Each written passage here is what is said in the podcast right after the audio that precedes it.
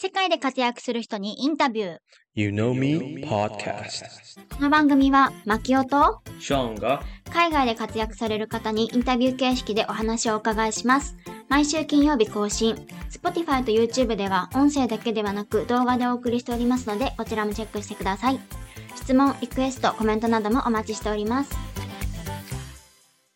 今回の湯飲みゲストは千葉県富津市で和新村というグランピングを経営している竹之内薫さんと林さんご夫妻です。海外ご出身ながら日本で経営し、現在は大人気なグランピング施設になっています。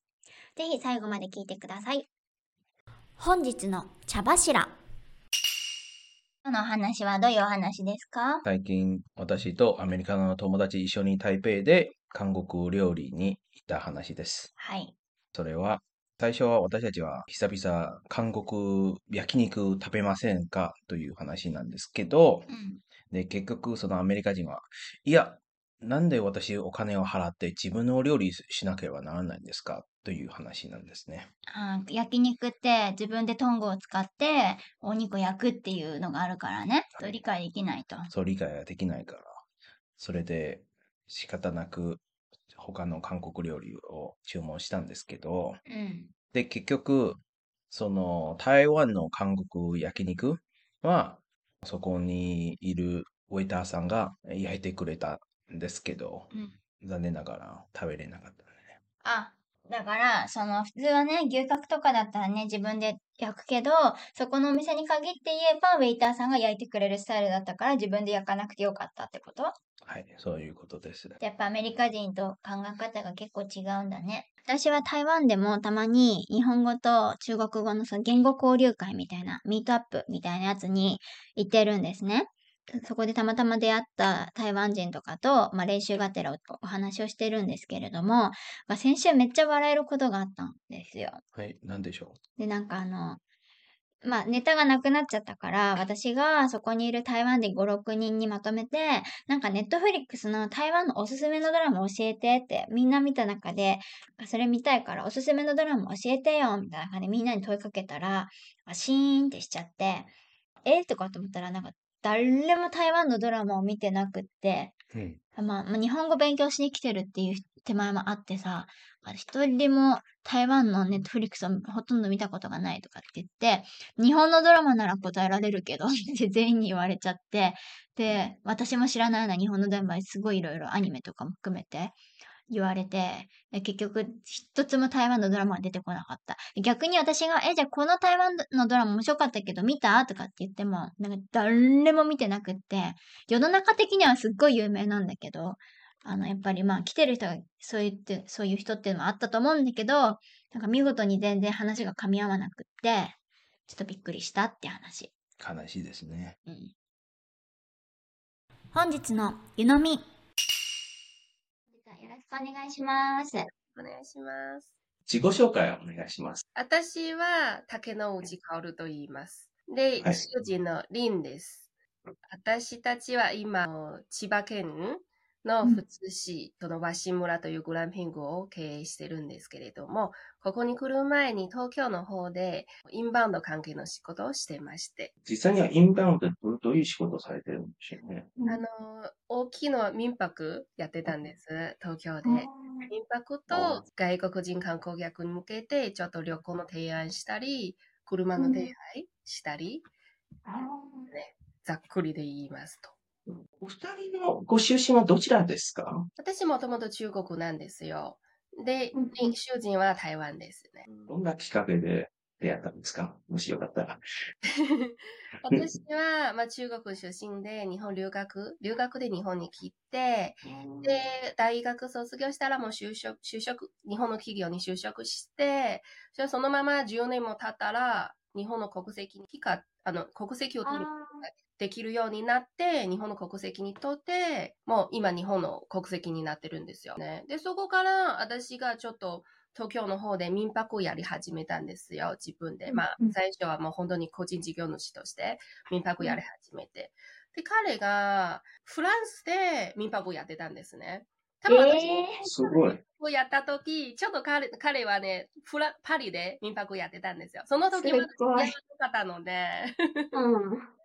で、東京に観光しに来て、なんか、東京の民泊はどうやって、その、経営経営してるかとか、うん日本の、日本人のおもてなしのことこことはね、すごくはい気になっはいはいてて、日本の民泊であれば、どうやって管理してるか、どうやって清掃してるかとか、それをすごく勉強、まあ勉強っていうか、知りたかったわけなんですよ。うんうん。たまたま日本に観光しに来た時、まあ同じ民泊のね、その Airbnb やってた仲,、まあ、仲間っていうか、その集まりがあって、そこで知り合って、で、うちの民泊に泊まりに来たんですよ。ほうそれはし、それで知り合ったんです。えー、じゃあ、Airbnb きっかけなんですね。まあそうですね。ううんん。掃除するところを見たくて、で、泊まりに行って、一緒に掃除をしたんですよ。かわいい。うんいいですね。はい。最初はどういうきっかけで、で、和紙村を作ったんですか？私たちもともと田舎暮らしを憧れてたんですよ。熊本の方に、あの、知り合いのおじ、まあ、70代のご夫婦がいまして、その夫婦の、まあ、Airbnb の民泊を経営してたんですよ。で、私たちはその夫婦の代わりに、集客とかをしてたんですね。手伝ってたんです。で、その時はね、すごく年を取って、田舎で、ちょっと古い建物、古民家、自分たちだけで民宿をやるのが、なんか幸せだな。あー、いいなって思ったんですね。ね そういうせ生活を憧れ始めて、で、自分たちも老後生活そうやって送りたいなと思い始めたんですよ。すぐにできないけど、とりあえずでもね、そういうの物件があれば、とりあえず第二ハウスとしてあればいいなと思って、物件を探し始めて、和紙村のこの土地とこの、ここの元々の古民家と出会ったんですね。もともとどんな状態でしたんですか？この、開発する前に。結構ボロかったんですね。あとね、雑草だらけだったんですよ。今でも、今ひ、私たち普通に歩いてるところ全部雑草だったんですね。えー、そこも全部一から自分たちで私たち、うわ草刈りしたり、うん虫殺ししたり、全部この、ええ 結構最最初はね、大変でしたね。あと、あとでね、今ちょっとサウナを作ってるところなんですなん。かすごいですね。じゃあ、和紙村について多分、ここのポッドキャスト聞いてる聴者は、まだ和紙村とは何だったんでしょうか？ちょっとわからないので、それについて紹介してください。和紙村、本当にすごく簡単ですね。和紙村、この漢字のままの意味なんです。和む心の村なんですよ。もう、ここに来られるお客さんでもそうですし、まあ、お客さん例えばじゃなくても、私たちのスタッフとかもみんな、要は、この村に来る人々が、ここに来たら、もう、和む心を持たせる っていうの場所でありたいですよね。そういう意味をちなんで、和紙村という名前にしたんです。YouTube 映像を見たらいろんななんかキャンプもあったり、あの高級のなんかこの間アメリカのタイニーハウスみたいなうん。トレーラーもあったり、どういうふうにそうなってる、なったんでしょ最初はさっきも話したように、ここ古民家、母屋だけだったんですね。あ、もちろん長屋門という建物もあったんですけど、その時の長屋門は全然人が住めるあの状態ではなかったんですよ。最初はこの古民家の母屋と長屋門の建物だけがあって、で、主人はね、もう、リンがね、もともと台湾で、ボーイスカウトですね。あの、そういう経験があるんですね。ここ、古民家を使ったあの民宿だけにすれば、ちょっともったいないなと思い始めたんですよ。要は敷地が広いんですので、何がいいかなと思って、ちょっとその時グランピングのことを私たちは知り始めてて、ここであれば、テント張ったり、あとね、タイニーハウスのそのトレーラーハウスを置いたり、何でもできるんじゃないですか。なんかね、広いですので、それきっかけで始めたんですよね。テントを張ったり、トレーラーハウスを持って、ここに設置したり、グランピングを少しずつ、もともとの古民家を使った民宿の形から少しずつ グランピングになりましたね。う最初 YouTube 見見たら、キャンプしかないんじゃないい一箇所は古民家なんですけど、キャンプ、ほとんど、本当にキャンプだけって感じだったのね。あーあ、最初頃ですよね。そうなんですよ。まあ、要はテントも結構いいテント使ってるので、あのノルディスク、ここのノルディスクの、あの、アスカルトっていうの、コットンテントの中では一番高いやつじゃないかな。えー、スノーピークもあったり。えスノーピークもそうですし、トレーラーハウスもね、スノーピークのトレーラーハウスですので。ー、えー。はいい 今はもう、もうテントはもうこのまま常設してますので、で、キャンプはちょっとね、まだね、敷地内の別の場所を今整地してて、あの、うん開拓してるんですよ。そこの整地が終わったら、ちょっとオートキャンプ場として、もしかして始められるかなと。でもそこはまだ全然そんなに100%決まってはないですので、うんうんうん。もうさっきあの話したの多分古民家とキャンプだけのはもう私です。今はね、はい、立派なキャンプがある、あのテントがある。うんそうですね。全然違いますね。あの映像も見たし、最近の映像もちょっと見た。全然違いますね。うん高級ホテルって感じで、あの、多分一番上の Airbnb って感じあいろんな施設があって、そのワシ村の中に、ビールもあるでしょ？飲み放題ビールとか、他にはな何かがあるんですか？あの、まあ、本当に一番人気のは生ビールなんですね。スタあ。バがあって、もうお客さん自分で生ビール、ビールのサーバーからビールを注いでそのまま飲む。もう本当に新鮮フレッシュな生ビールで、バーベキューと一緒に、もう大人気ですね。いいですね、キャンプで。私一番びっくりしたのが、その、わわし村、やっぱり食文化というのが面白いですね。台湾、例えば、あの、マーラーホコとかもあったり、火鍋とか、いろんな、結構ああったんですね。いろんな中華の、なんとかの料理、キャンプに食べられるというのがちょっとびっくりしたんですね。最初はどうやって、そう、それも入れようとしたんですか？そうですね。まあ、もともとね、出身も、もありますので、あと、私たち自分、実は結構旅行は好きなんですよ。私たち自分も。日本のいろんなところ旅行しに行ったり、温泉旅館泊まったり、他のクランピングにも泊まってみたりとか、勉強するために。で、そこで、他のところの、あの、まあ、人のことを見て、自分も勉強になるんじゃないですか。うんで、やはりグランピングはね、冬になると、お客さんは結構寒さ、寒い、寒くないかなと心配しちゃうんですよね。うんうんだったら、じゃあ冬にバーベキューだけにすると、やはりちょっとなんか、ね、他のグランピングうんの時、そうなんですよ。冬、まあ冬でもバーベキューだけだったので、ちょっと寒さ対策はい。らないなとかで思って、で、自分のところは、あとね、温泉旅館であれば、温泉があれば、もうね、何でも言い訳はないじゃないですか。ここ温泉がないし、うん。どうかなと思い、と思っ悩んでたところに、あ、そういえば、火鍋はいいじゃないですか。で鍋の、もうね、真冬で外が寒いのに、火鍋を食べて、なんかポカポカ、ポカポカになる。はい。火鍋をあの取り組んだ、取り組みましたね。食、食、やはり、まあね、日本人だけじゃないですけど、みんな食べ物好きじゃないですか。食を通して異文化を感じさせる。日本にいながら台湾の食べ物を体験できるとか、うん。台湾人のおもてなしっていうか情熱さっていうか、うん。出るのが私たちはそういう目的があったん。ですね。しかもね、火鍋以外は竹取りもあるん。ですよ。竹竹を掘るってことそうそうそう、竹を、それ掘ることもあって面、白い。でそう、なん。か、え、びっくりしたん。ですよ。そうですね。山、すぐ裏には山があるので、森があって、竹林もあって、で、春先になると、タケノコが出てくるんですよ。のところ、タケノコ掘りが有料じゃないですか。なんか30分1500円とか。うちは全然お金もらわないので、もう、取っていてください。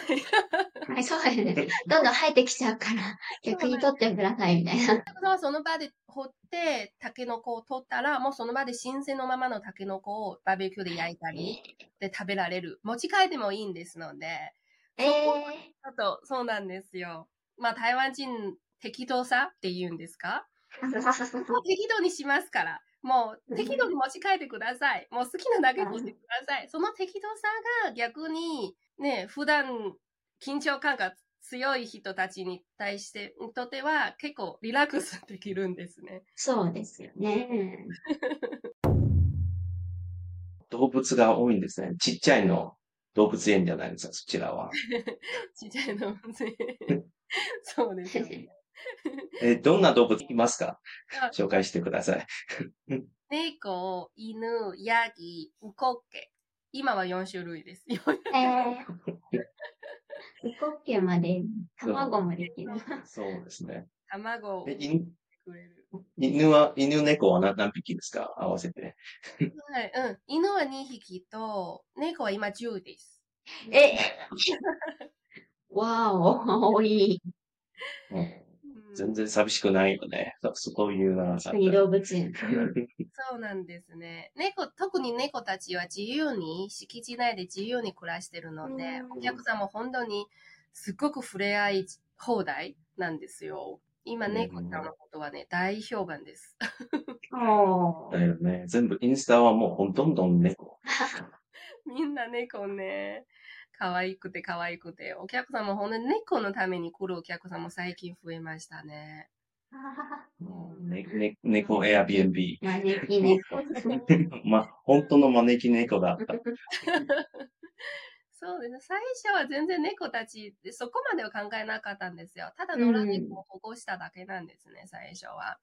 で、猫ちゃんたちも、うん、猫の恩返しかな。うまい。え、おー発的にお客さんのことを大事にしちゃったんです。うんうんまあ、犬もそうなんですけど、うんうんお客さんも、お客さんがこうやって口コミで広がっていっちゃったかな？いやはりインスタグラムとかでみんな投稿してくれたりとかして、だんだんだんだんここ、猫だらけのグランピングとかには言われちゃうんですね、最近。へえ、そうなんだ。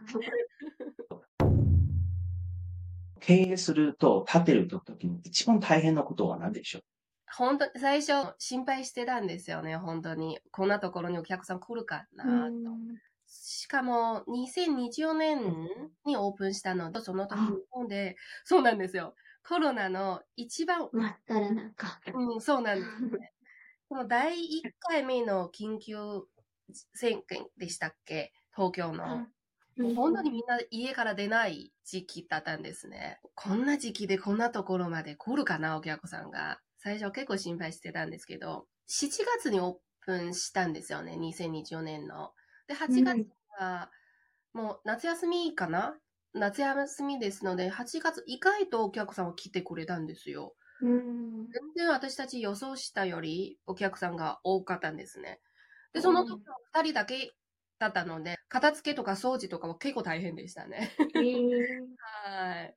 で、あ、なんか嬉しいって。うん。うん、その時そうですよね。心配、お客さんが来るかの心配と、お客さん来たら、逆に片付けとか清掃とか二人だけだったので、間に合わないとか、しかも夏、真夏日だったので、暑いんですね。あー ここは、何度ですか？ね、30度以上あるじゃん？そうなんですね。しかもその時は1年目最初頃だったので、エアコンとかはなかったんですよ。それはやばい。なのにお客さんは、行くとは、本当にそこは、あの、幸運っていうか、ん 猫のおかげかな。その時おかげさまだ。たちもそんなにいなかったので、うんそうなんですよ。うん、エアコンもないし、でもね、それでもお客さん結構泊まった人は楽しんでくれたんですね。うん次の年のゴールデンウィークの時、2021年の5月、もう初めての、ここに来てからの初めてのゴールデンウィークで、でそれでも意外と満室で、毎日満室で、で、まだね、その時の設備は今ほど全然今よりは簡易的、テントとかもそうだし、あの、屋根もなくて、全部タープ、仮のタープだけで一時的にキャンプ用のタープだけを張ってて、で その時のゴールデンウィーク台風はね、切って、で、風も雨もひどくて、私たちも心配するんですよ。タープも飛ばされたりぐらい、強風で。でそれでクレーム入るんじゃないかなと思って、うん最後にお客さんね、誰も文句言わないんですよ。えー、よかった。楽しいって言われるんですね。私たちとお客さんと一緒にお客さんのタープを引っ張って飛ばされないように引っ張って、で、お客さんはね、雨に、あの、シャワー、雨が落ちてきて、お客さん、ゲラゲラで笑っちゃうんですよ。楽しい、こんなことはなかった、みたいに。逆にね。逆に楽しいって言われて、もう感動しました。えー、すごい。そんなのは。うん大変でしたね。大変でしたけど、楽しい思い出です。今なんかから。どんだけその年のストレスがあったんだろうああ、みんなね。そうだね。自然とかと触れ合ってない人も多かったからね。逆に、楽しいって。台風の中で楽しいって言われるなんて。次は、嬉しいことは何でしょ嬉しいこと。リピーターさんが多いこと？それも予想しなかったんですよ。うん、いいですね。そうなんですね。私たちは今も建設してるところですので、日々、まあ日々少しずつ成長していってるところなんです。でもお客さんもね、本当にリピーターするお客さんは年何回も来てくれたり、あとまあ必ず年一度必ず帰ってきたり、まあ人によって違うんですけども、例えば年一回元で来る人から見ると、来るたびに、あ、また変わった。あ、また変わった。あら、綺麗になったとか言われたら、すうん。ごく嬉しいですね。ないんか、いですね。なんかそうですね。私たちの成長を見守ってくれるのが、すごく感動すると嬉しいです。う鷲村はいろんなイベントも開催してますよね。この間見たのが、あの、森秋祭りというああ、はいはいイベンはい。トもあって、なんか、記事によれば、85歳のおばあさんはなんか感動で泣き出したって言っている。えどういう話でしょ9月に台湾のアーティストが来て、ここで、あの、やはやはり日本と台湾の文化を交流したい、そういうのイベントを初めてやったんですよ。今後も毎年やりたいっていうのをお互いに話になってるんですね。で、鷲村と台湾のアーティストたちの恒例イベントとして今後、あの、それをずっとやっていきたいんですね。で、今年初めてやったんですけれども、台湾茶席？台湾茶の茶席を、うんあの、行ってたんですね。そのアーティスト、台湾から来るアーティストさんが、お茶の先生でもあります。で、この稲、鷲村がいる、ほ、本土の、本土の村、鷲村より大きい村、ここのブロック地元のおばあちゃんたちを誘ってきたんですよ。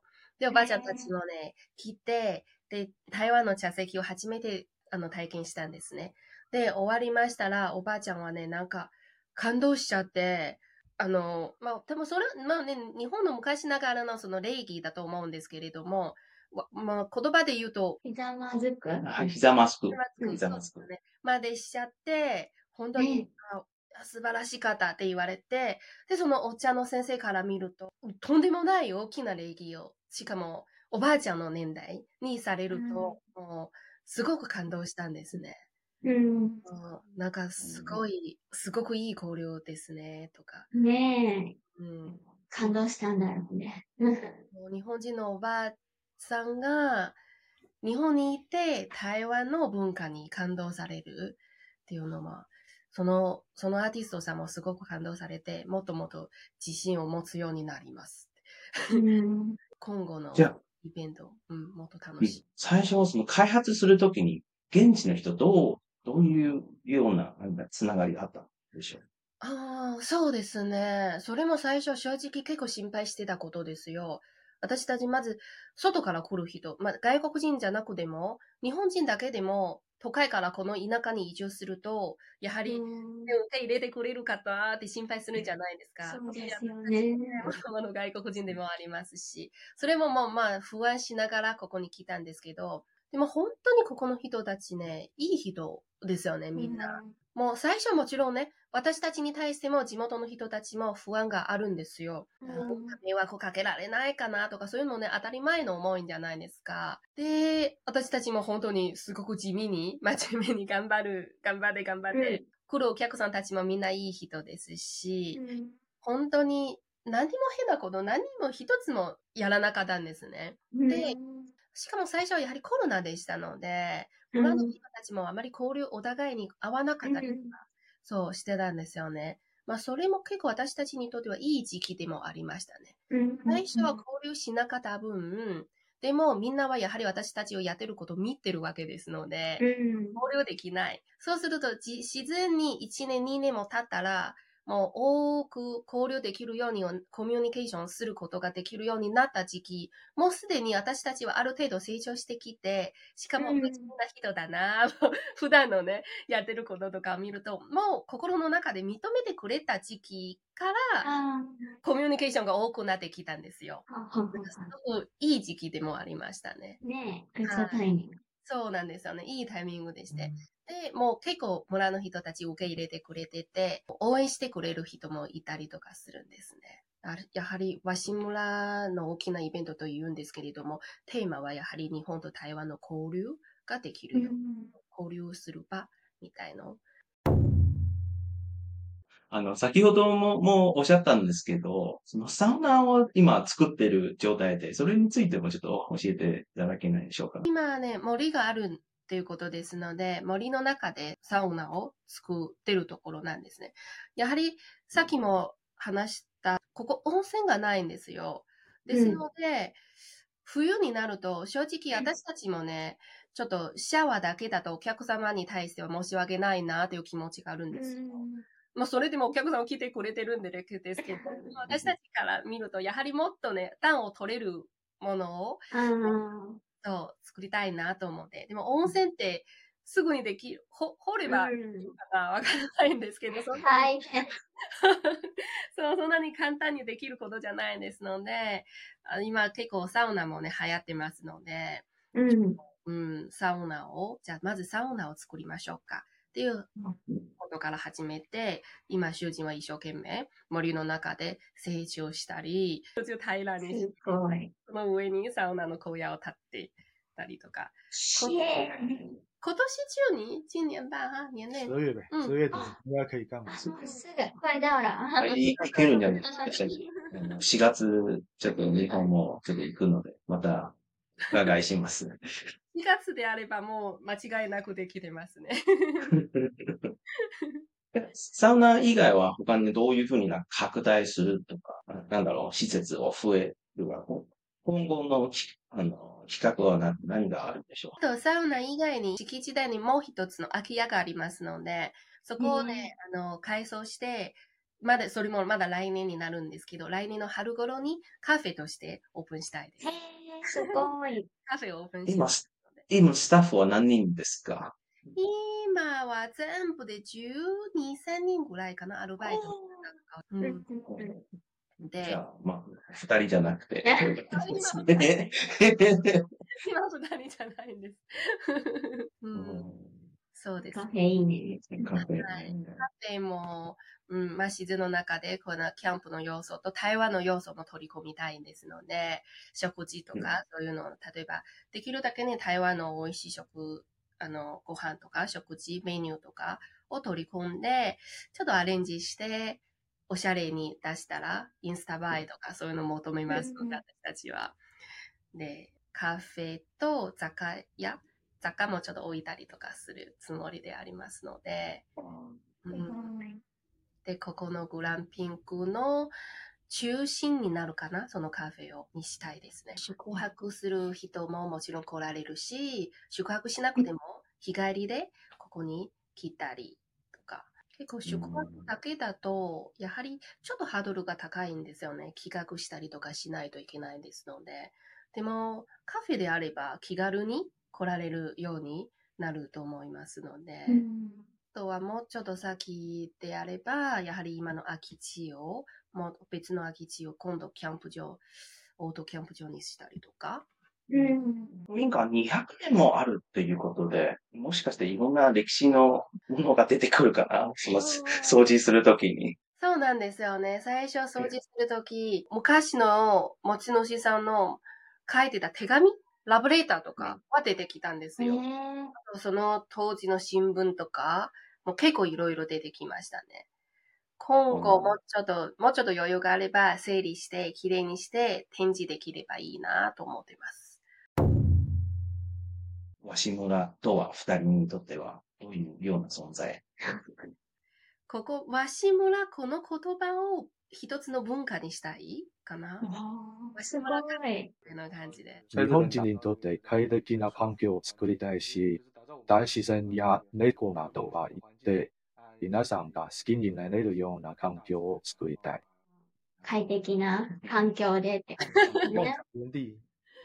夢のような。自然と、まあ、動物たち、あとはオーナーは日本人じゃない。だけど、日本人が経営してる施設よりも実はもっとリラックスできる場所なんですよ、みたいに。うん。うん、私たち、お客さんもほとんど全部日本人ですね、今のお客さんは。あんまり外国人がいないんですよ。まあ、外国人まだここまでは来てないのもあると思うんですけど。鷲村といえば最高な場所になったらいいなと、ここに泊まってみたい。住んでみたい。また、このような体験をシェアしてくれればありがたい。私たちの両親も年を取っているし、老後はここに住んでもらいたいです。言葉や環境を心配せずに住んでもらいたいです。環境が日本で生活し、心地よい老後を送られる場所になってほしいと、親孝行をしながら生活できたらとっても賑やかですよね。まあ、台湾人でも外国人もここ移住しに来たり、あと年寄りの人たち、あと、ここ結構ね、老後生活に向いてる環境で、ちょっとね、これ聞いて行ってみたいって思う人もいると思うので、改めてちょっと場所を教えていただけます千葉県富津市高見城14です。か行くとしたら、東京から行くなら、どうやって行くのが一番早いんですかね？一番早いはやっぱし車ですよね。まあ、車で本あ当に1時間ぐらいも来られるんですよ。バスあまあそうですね。車がなくても、バスも高速バスを走ってるんで、東京駅から新宿駅、横浜駅から全部あーバス。すごい便利。あ、羽田来るここからとかもええしてます。電車ももちろん来られるんですけれども、まあ電車はちょっとね、乗り換えたりとか、バスは一番早いと思います。で、あの、最寄り駅から送迎はしてますね。できますので。とりあえずインスタグラムもフォローしてください。ね。今日はありがとうございました。はい、ありがとうございました。当番組へのゲスト出演希望募集中です。次戦多戦問いません。概要欄のリンクからご応募お待ちしております。ゆのみポッドキャストはウェブサイト、各 SNS を運営しておりますので、ぜひこちらもチェックお願いします。それでは次のエピソードをお楽しみに。